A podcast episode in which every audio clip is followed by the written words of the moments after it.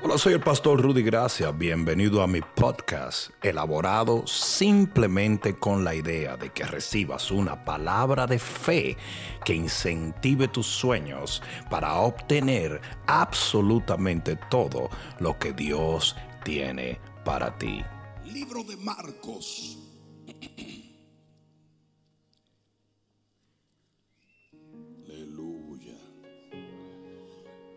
Marcos capítulo 1, versículo 29. Mira lo que dice la palabra de Dios. Y yo voy a hablar en este día de invadiendo nuestras casas. Al salir de la sinagoga vinieron a casa de Simón y Andrés con Jacobo y Juan. Y la suegra de Simón estaba acostada con fiebre y enseguida, digan enseguida, le hablaron de ella. Entonces él, hablando de Jesús, se acercó y la tomó de la mano y la levantó e inmediatamente le dejó la fiebre y ella le servía. ¿Cuántos dan gloria a Dios? Pon la mano en tu corazón y dile, Padre, dame la sagacidad de tomar mi casa para ti en el nombre de Jesús. Amén, amén y amén. Dale un fuerte aplauso. Siéntate un momentito.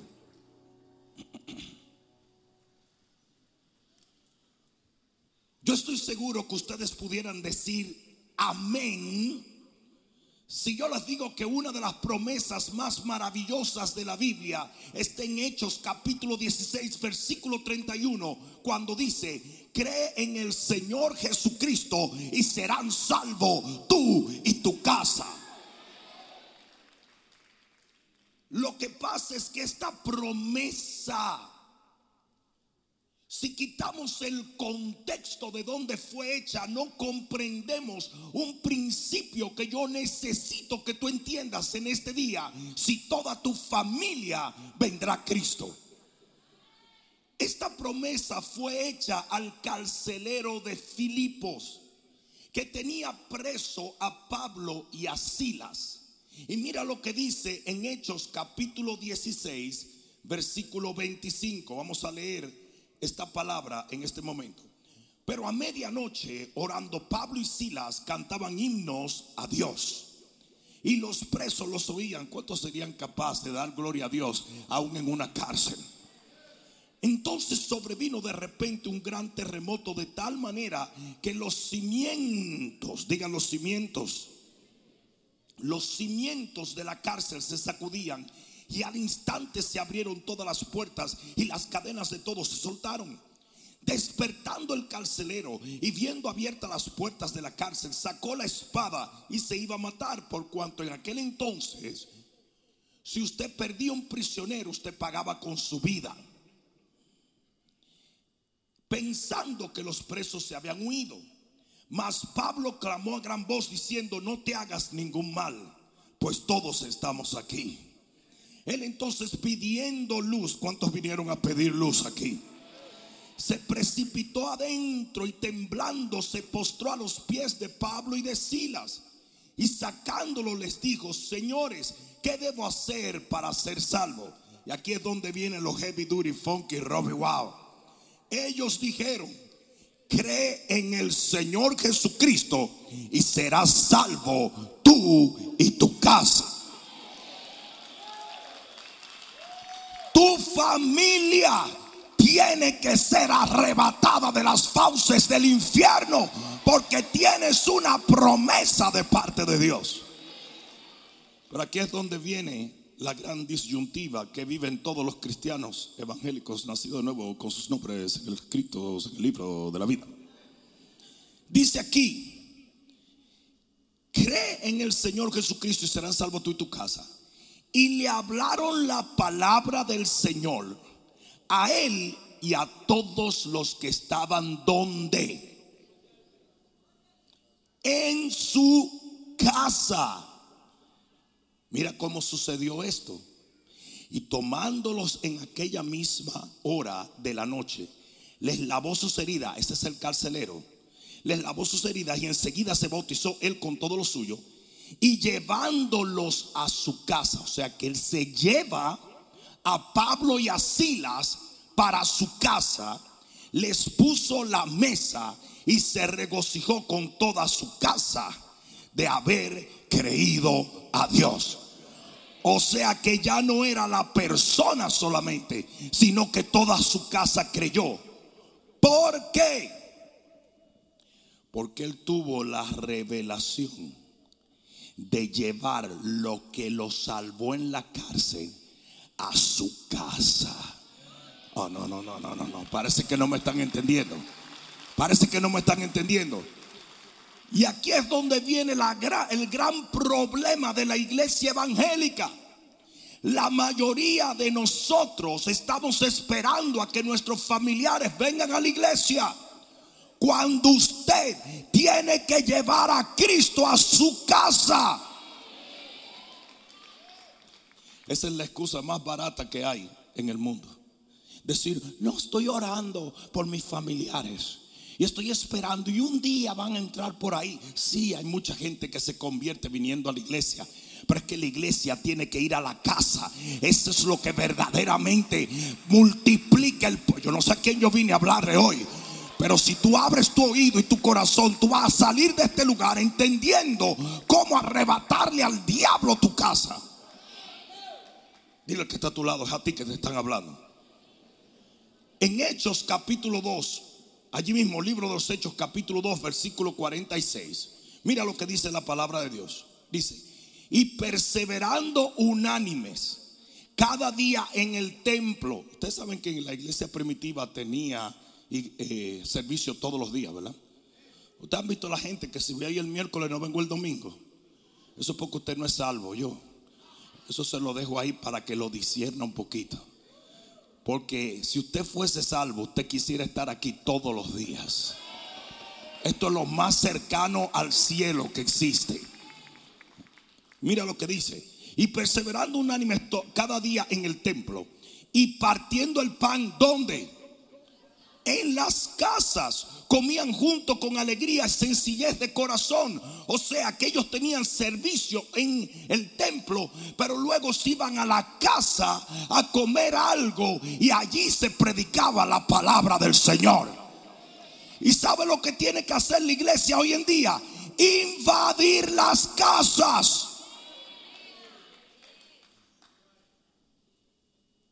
Hechos capítulo 5, versículo 42. Hechos 5, 42. Mira lo que dice. Y todos los días, digan todos los días, en el templo y por las casas no cesaban de enseñar y de predicar a Jesucristo. Todos los días, la iglesia primitiva iba al templo y luego invadía la casa. Y es por eso que eran salvos ellos y sus casas. Porque si usted tenía un familiar que no venía a la iglesia, la iglesia iba donde estaba el familiar. Y usted tiene que arrebatarle su casa al diablo. Mira lo que dice la palabra en Hechos capítulo 20, 20. Hechos capítulo 20 y versículo 20. Mira lo que dice la palabra. Y este es Pablo, dice. Y como nada que fue útil, he rehuido de anunciaros y enseñaros públicamente que es el templo y por las casas. O sea que el mismo Pablo iba de casa en casa predicando y enseñando. Es por eso que la visión celular es tan poderosa. ¿Alguien está entendiendo? Porque nosotros tenemos la iglesia de Cristo y la unción de Cristo y el poder de Cristo en Weston, lo tenemos en Miami Beach, lo tenemos en Hialeah, lo tenemos en Miramar, ¿Alguien está entendiendo? Está en Fort Lauderdale, está en Boca Ratón, está en Orlando, está en Key West. Alguien va a tener que decir amén aquí. Si aquí hay una persona que vive en Weston, levante la mano. Miren esto. Si aquí hay una persona que vive en Miramar, levante la mano. Miren esto. Si alguien vive en Pembroke Pines, levanta la mano. Si alguien vive en Southwest Ranch, levanta la mano. Donde quiera que usted va, hay poder para la gloria de Dios. Porque estamos invadiendo las casas. Hay unciones muy diferentes. No todo el mundo puede hacer lo que yo hago. Vamos a ser honestos. Yo sé muy bien, yo sé muy, muy, muy, muy bien que para menoscabar al hombre de Dios, todo el mundo piensa que puede hacer lo que el hombre de Dios hace. Usted lo puede hacer, pero no le garantizo éxito. Porque la Biblia dice que para hacer lo que yo hago, usted tiene que ser llamado a hacer lo que yo hago. Me hubiera encantado que alguien dijera amén. Sin embargo, todo el mundo la iglesia tradicional y clásica quiere hacer lo que hace el hombre de Dios. Usted no iba a la iglesia católica y decía, yo voy a ser un cura. Ah, porque son tienen celibato, ¿verdad? Ahí sí no, ¿verdad? Pero todos los evangélicos llegan a la iglesia y creen que espiritualidad es hacer lo que el pastor hace. Absolutamente no. Hay pastores que no pueden hacer lo que yo hago porque yo soy un obispo en el cuerpo. Y hay pastores y el que pastor le predica solo a la congregación, el obispo le predica al cuerpo de Cristo. Y es una autoridad diferente. Y hay pastores que tratan de predicarle al cuerpo y no funciona. Ustedes quieren saber el programa de televisión cristiana más aburrido que puede existir en el mundo. Es un pastor. Cuando un pastor hace un programa de televisión, usted quisiera que el rapto tomara lugar en 20 minutos. Porque ese tipo está hablando a un nivel que no le llega a la persona que vive en Bolivia o en Paraguay o en Guatemala o en México. Sin embargo, las ondas y las señales lo están enviando allá. Ese es el gran peligro de un montón de gente ahora predicando en Facebook y predicando en YouTube. Si Dios no te dio esa autoridad, ¿para qué lo estás haciendo? Ah, me van a dejar sola. Ah, como que no es con ustedes ahora, ¿verdad? Y se pasan el día. Uy, me dieron tres likes. Eso fue tu mamá, tu abuela y la tía tuya, que es sorda y ciega. Usted tiene que saber a qué lo llamó el Señor. Si usted trompeta, suene como trompeta. Si usted tumbadora, suene como tumbador. Yo no sé si alguien me está entendiendo aquí. Porque si no, usted está dando un sonido discordante. Se está tratando de ejercer una autoridad que no le corresponde. Dile que, te, que está a tu lado, eso es para ti. Pero ¿sabe dónde tú tienes autoridad? Te lo digo. En tu casa, en tu familia.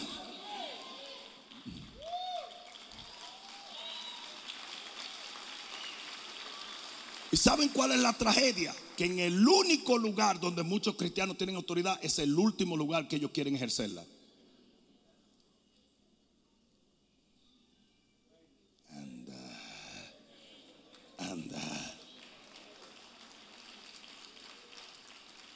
Ese fue el aplauso más hipócrita que yo he visto en mi vida entera.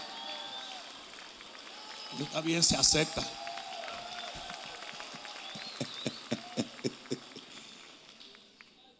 El primer avivamiento de la iglesia primitiva llegó a una casa. El aposento alto era una casa. Fue un tipo que se le ocurrió hacer como hacen algunos que dicen, yo voy a tener mi célula en mi casa y voy a hacer una habitación grande. Y eso lo hace mucha gente aquí en esta congregación. Y el primer avivamiento en el capítulo 2 del libro de los Hechos dice que vino el Espíritu Santo en el aposento alto. Eso era una casa, digan una casa. Y dice que el Señor llenó toda la casa. Cada vez que usted predique en su casa, la gloria de Dios la llena. Hechos capítulo 9, versículo 11. Pablo recibe un llamado al Evangelio y es sanado de su enfermedad en una casa. Y el Señor conocía la dirección.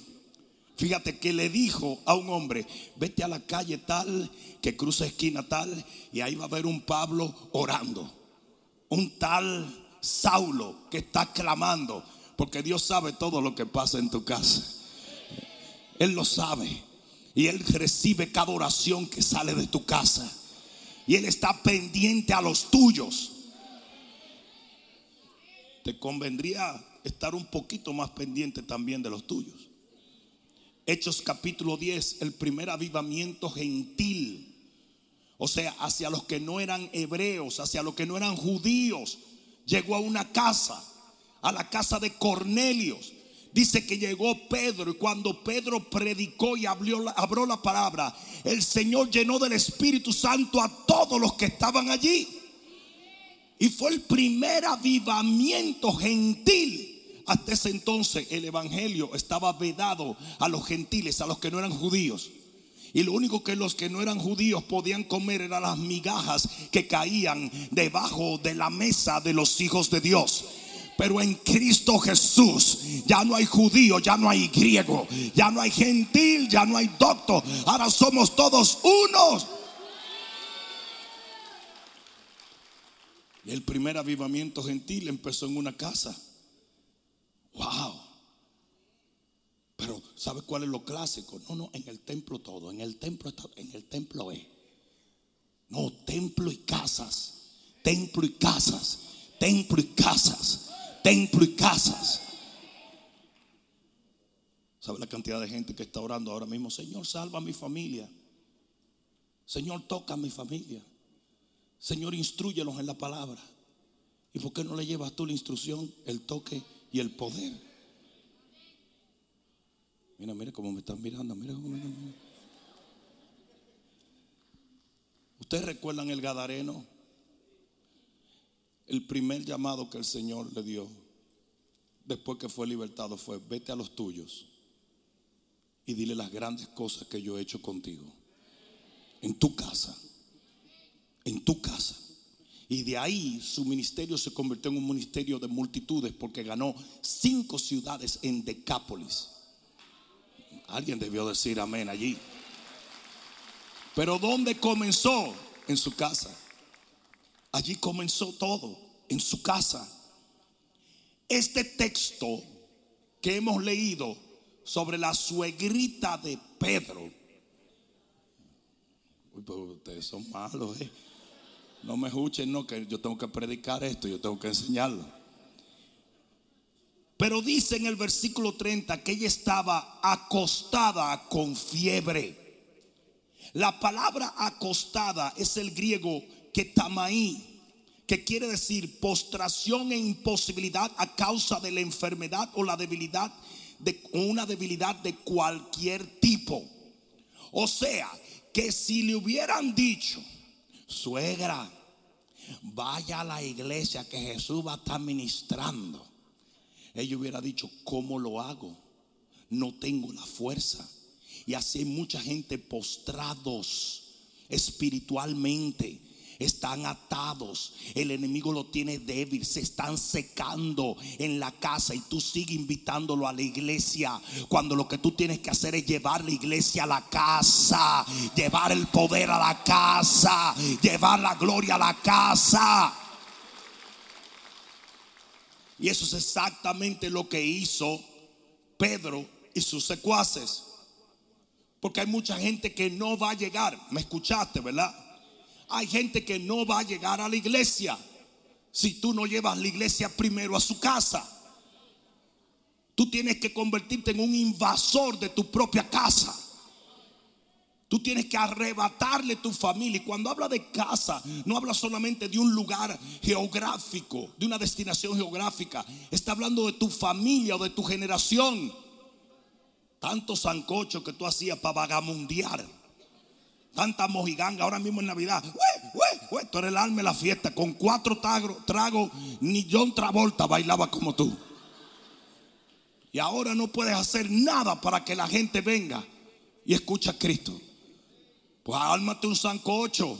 Y cada vuelta que tú le des ese sancocho, tú haces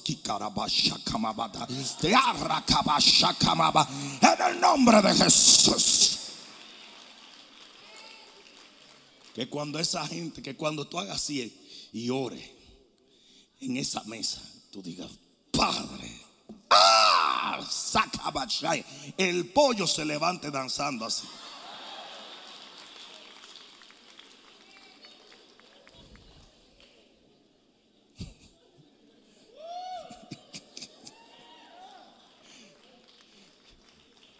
Una vez estábamos en Italia nos traen la, la- la- carta para comer.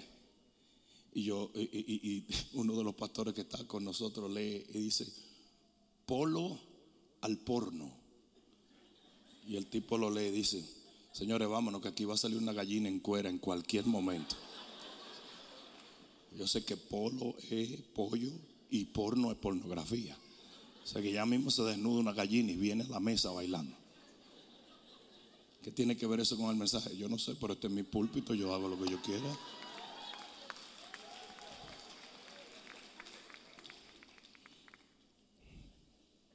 La palabra ketakamai es la misma palabra que se hace para describir la postración del hombre que estaba en el pórtico de Bethesda. Y Jesús no fue donde el hombre le dijo, oye, ¿estás paralítico? Sí. Toma, te invito a la iglesia. Ven conmigo. Ese tipo hubiera dicho, tú estás jugando, ¿verdad? Tú, te estás dando cuenta de la condición que yo tengo, ¿verdad? Tú me vas a pagar el Uber a mí. Si el hombre estaba postrado, Jesús tuvo que ir a él. Y ya usted tiene que dejar de esperarse. Usted tiene que ir a quitarle al diablo lo que le pertenece a Dios.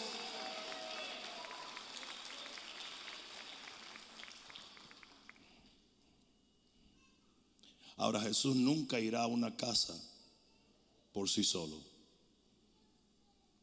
Le tienen que abrir la puerta.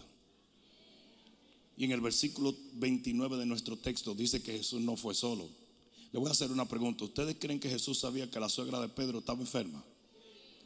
¿Ustedes creen que Jesús la quería sanar? ¿Ustedes creen que Jesús probablemente ya tenía en agenda levantar a esta mujer? Pero nunca fue a la casa hasta que Pedro y los demás le dijeron, ven, vamos a la casa. Porque ellos tenían la autoridad para abrirle la puerta al Señor. Y así el Señor nunca va a entrar a una casa si la autoridad no le abre la puerta. ¿Cuántos de ustedes no han leído en el libro de Apocalipsis? Yo estoy a la puerta y llamo. ¿Y por qué tú llamas, Señor, si tú eres dueño de todo? Porque Él respeta la jerarquía de autoridad. Y dice, yo estoy a la puerta y llamo. El que me abre, dice, yo entraré y cenaré con Él y Él cenará conmigo. O sea, yo pongo la cena, yo pongo el banquete, yo pongo el milagro, yo pongo el poder, yo pongo el aceite, yo pongo la gloria, pero usted abre la puerta.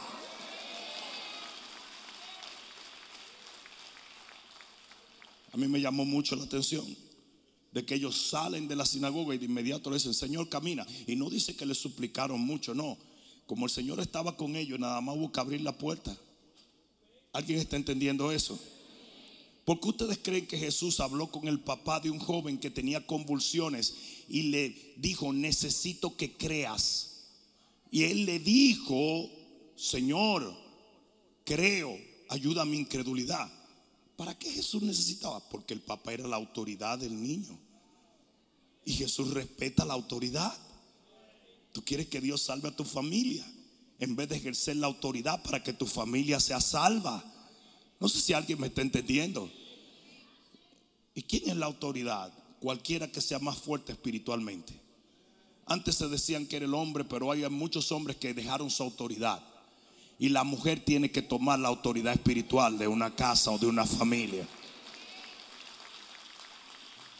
Hace unos días pasó a estar con el Señor la pastora Mirella Camilo.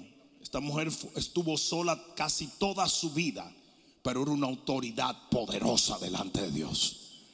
Y ella no esperaba que nadie abriera la puerta de su familia, ella la abría. Y asimismo usted tiene que llevar a Jesús a su familia de grupos, ¿ok?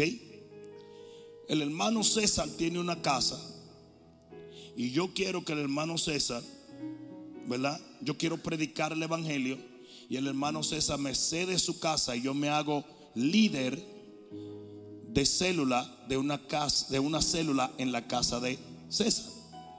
Pero eso viola la autoridad.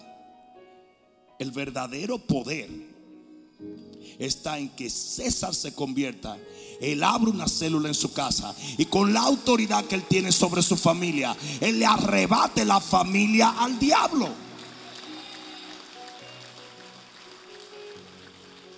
Oh, pero que mi casa es muy chiquita. Pero ¿desde cuándo tú estás invitando a la gente a un hotel? Oh, pero que yo no tengo para servir pastelitos. Dios, pero el pan con mantequilla es la cosa más maravillosa. Tú puedes agarrar del maná del desierto y echarle cuatro rodajas de salchichón y añugar cualquiera.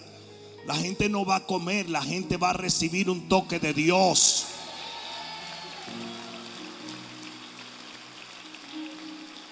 Y a mí me gustaría ver un aumento de las células dirigidas por la gente que tiene la autoridad sobre esa familia. Alguien debió decir amén allí. ¿Tú te imaginas que para el verano del año que viene, todos los familiares representados en todas estas casas estén aquí adorando a Dios? My God, eso está tan bueno que yo...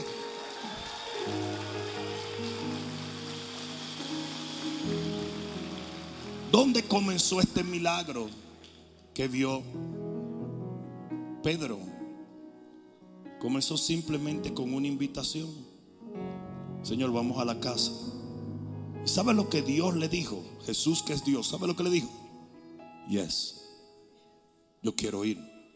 Y así Él te va a decir a ti lo mismo. Yo quiero ir. Yo quiero ir a tu casa. Yo quiero salvar tus nietos.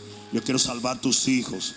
Yo quiero salvar tu, tu esposo, tu esposa, tu primo, tu tío, tu abuelo. Alguien va a tener que decir amén aquí.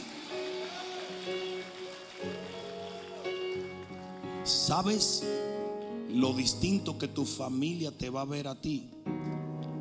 Cuando ellos reciban a Cristo y reciban un milagro a través de ti. Tú, que eras la bruja de la familia. Tú, que eras el borracho de la familia. Ahora la gente te busca dentro de tu familia para recibir guianza divina y para recibir un toque de Dios. Señores,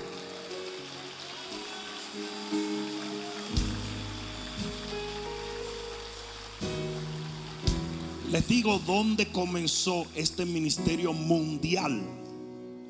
Señores, nosotros estamos en todas las naciones de la tierra. Tenemos más de 3 millones de seguidores en Facebook. Así es, Carla.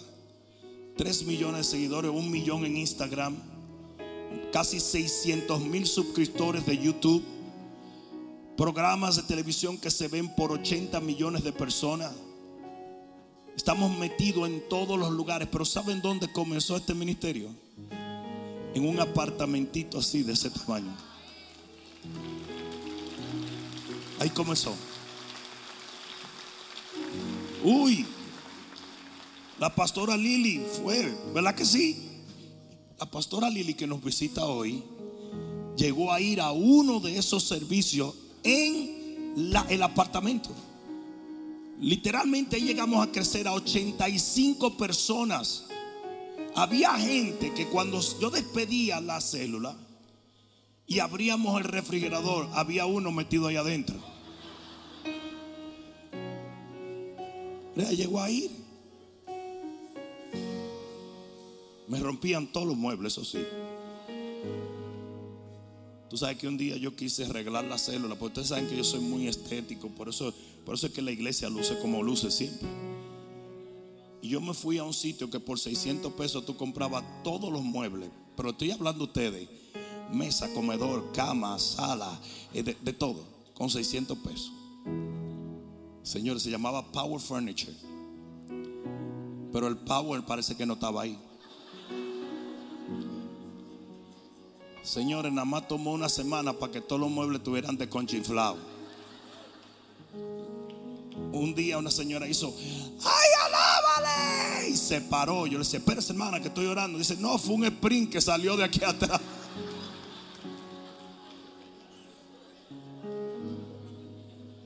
desbarataron todo. Pero qué gozo que vimos toda la familia venir a Cristo.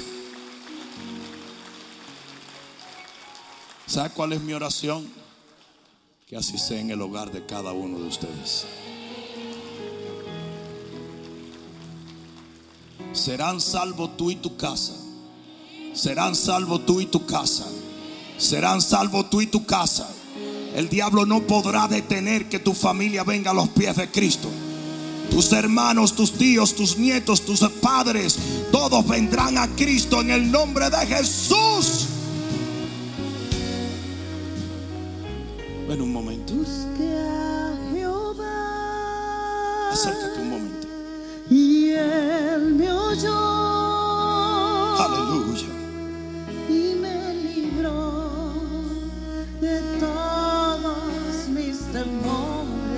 Tus manos al cielo y dilo, busque a Jehová.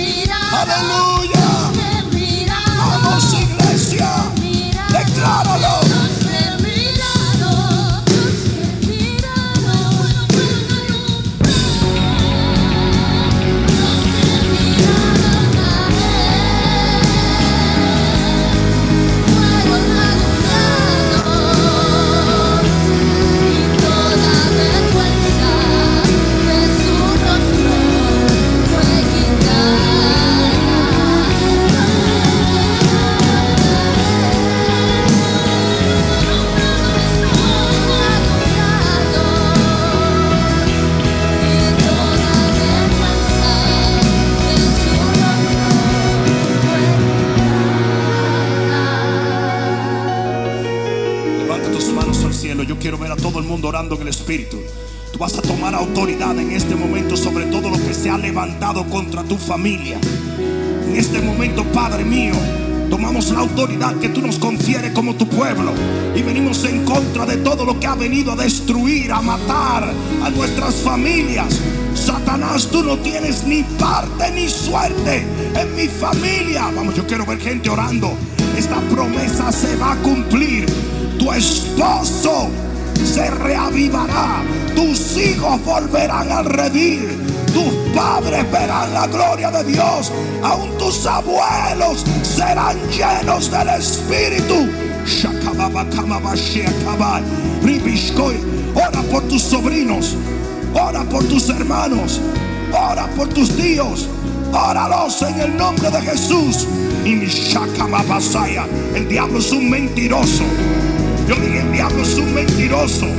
Yo dije, el diablo es un mentiroso. Él no tiene autoridad sobre tu familia. Él no tiene autoridad sobre tu familia.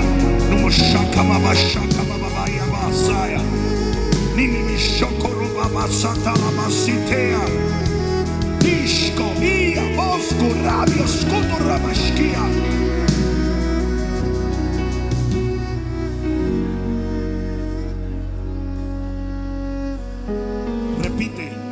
Padre, en el nombre de Jesús, sé muy bien que seremos salvos nosotros en nuestras casas.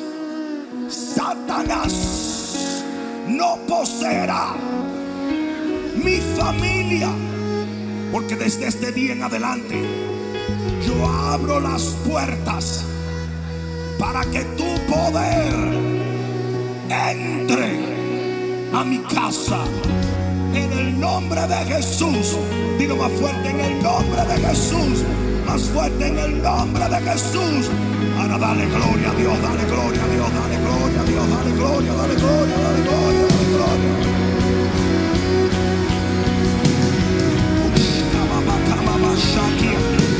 Roba Masataya, Ishkanama Ishkanama Masatara Basia.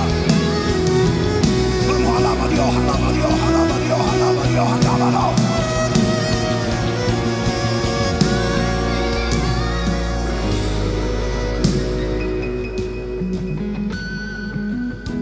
Escuchen lo que voy a decirles. Hay mucha gente que por un tiempo tuvo grupos en sus casas.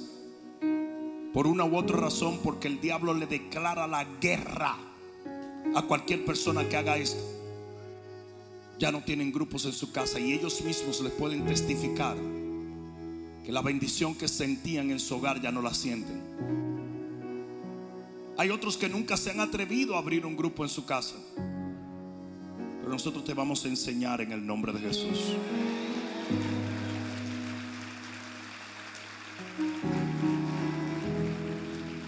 Yo te voy a garantizar algo. Va a ser mucho más fácil alcanzar tus familiares y amigos a través de un simple grupo de oración y palabra en tu casa que traerlos a la iglesia. El diablo ha metido en la cabeza de mucha gente 75 mil tabúes de por qué no venir a la iglesia. Pero cuando tú llevas a alguien a tu casa, le predicas la palabra y luego lo traes a la iglesia, ellos vienen felices porque ahora entienden el poder de Dios.